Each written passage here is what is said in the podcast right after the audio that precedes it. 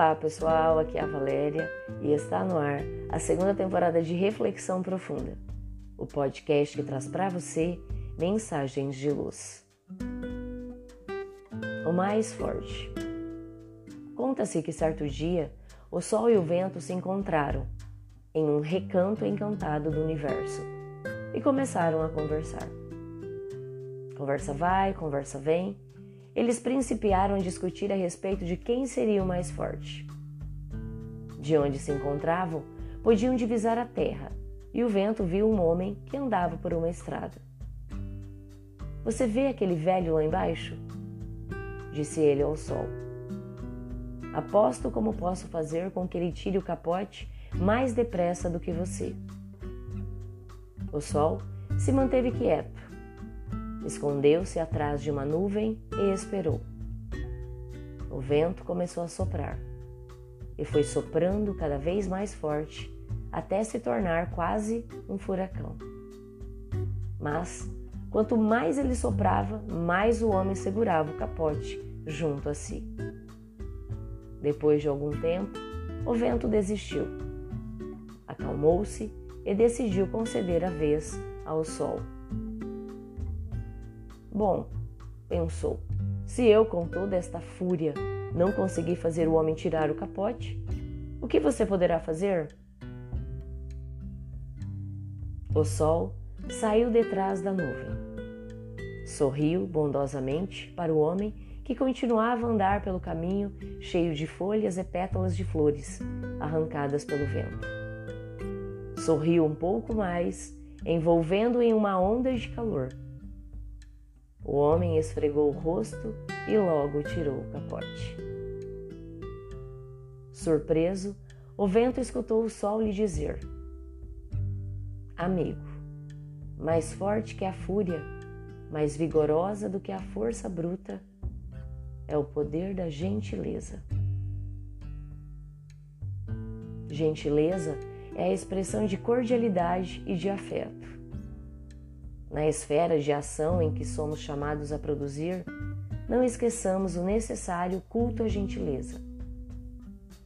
Em nome do não ter tempo para nada, não nos permitamos deslizes para com a gentileza, na roda dos nossos amigos. Embora afirmemos que não há mais tempo para as pequeninas normas da etiqueta, merece considerar que sempre haverá tempo para uma palavra de amizade em meio às tempestades da vida. Ninguém pode afirmar que não tenha condições de pronunciar, sorrindo, um verbete gentil como obrigado.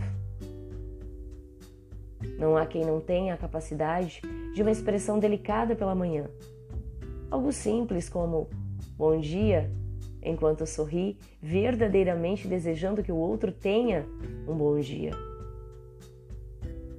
Quem de nós não poderá ter um gesto de meiguice, acariciando uma criança que se mostra intranquila ante a determinada situação, desconhecida e atemorizante para ela?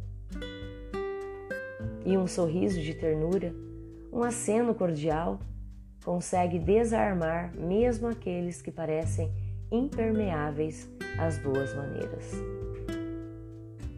O gesto gentil é um passo para modificar muitas vezes uma inimizade inocente, uma suspeita infundada, uma informação infeliz, uma inspiração negativa.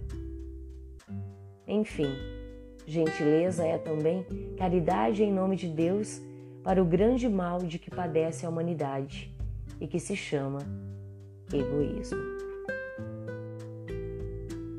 A gentileza transforma a paisagem fria das relações humanas. Não aguardemos, no entanto, que os outros sejam gentis conosco. Sejam os nossos hábitos no culto da gentileza, uma metodologia de equilíbrio que nos imponhamos como disciplina do comportamento.